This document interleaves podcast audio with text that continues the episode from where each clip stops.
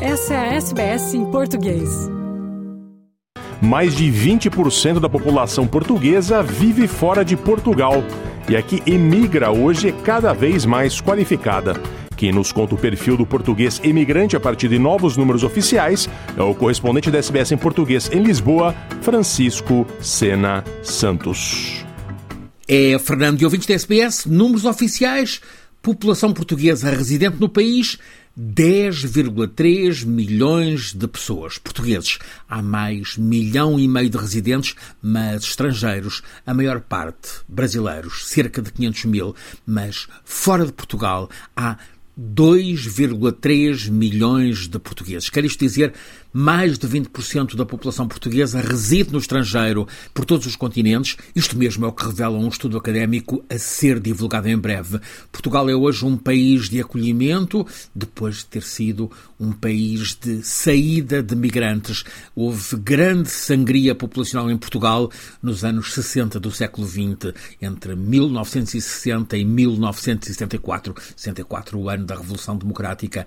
Essa migração é efeito da pobreza do país, mas também dos 13 anos da Guerra Colonial. Há aldeias portuguesas que nos anos 60 ficaram sem homens entre os 20 e os 45 anos.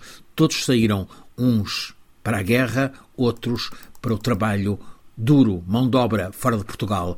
Havia até agora a noção de que os portugueses imigravam sobretudo para o trabalho na Europa, em França ou na Alemanha. Afinal, não. É o que revela a investigação do sociólogo Rui Pena Pires. Aquilo que se diz que é não haver imigração qualificada nos anos 60 e haver hoje é falso. Nos anos 60 havia imigração qualificada. Qual era o problema? Que a maioria da imigração qualificada ia para as colónias.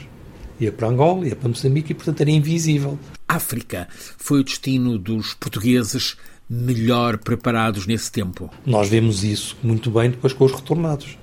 Os retornados são muito mais qualificados que a média da população portuguesa e não tem nada a ver com a imigração portuguesa para a França, para a Alemanha ou para o Luxemburgo. Uh, o que é, aliás, normal, porque uh, Angola e Moçambique, enquanto colónias, não precisavam da mão barata de que precisavam a França ou a Alemanha. Mão barata, por definição, é o que existe numa situação de domínio colonial.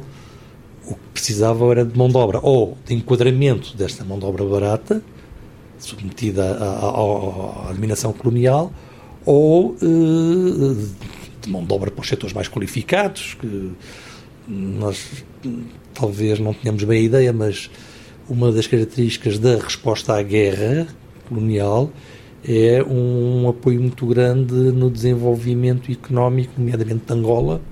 E Angola tem, no setor industrial, entre 1960 e 1970, taxas médias de crescimento anual uh, da ordem daquelas que nós tivemos na China nos períodos recentes de maior crescimento. Em 81, um terço da população portuguesa com mais de 30 anos era analfabeta.